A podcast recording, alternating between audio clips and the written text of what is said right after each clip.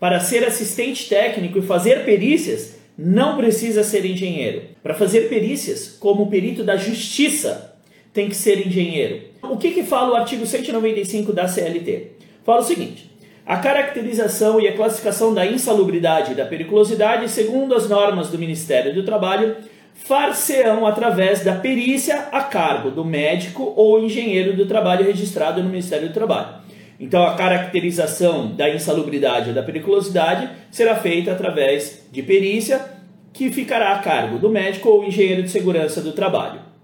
Mas, o problema é que as pessoas param de ler o artigo 195 neste ponto e não lê o item 2 do artigo 195 que diz o seguinte: parágrafo 2. Arguida em juízo, ou seja, solicitada em juízo, a insalubridade ou a periculosidade, seja por um empregado ou por um sindicato em favor de um grupo de empregados, o juiz designará um perito habilitado na forma deste artigo e onde não houver, requisitará a perícia ao órgão competente.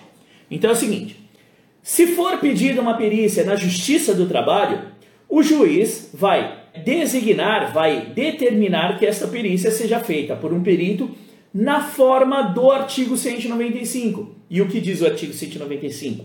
Que para fazer a perícia tem que ser médico ou engenheiro de segurança do trabalho. Para ser assistente técnico e fazer perícias, não precisa ser engenheiro.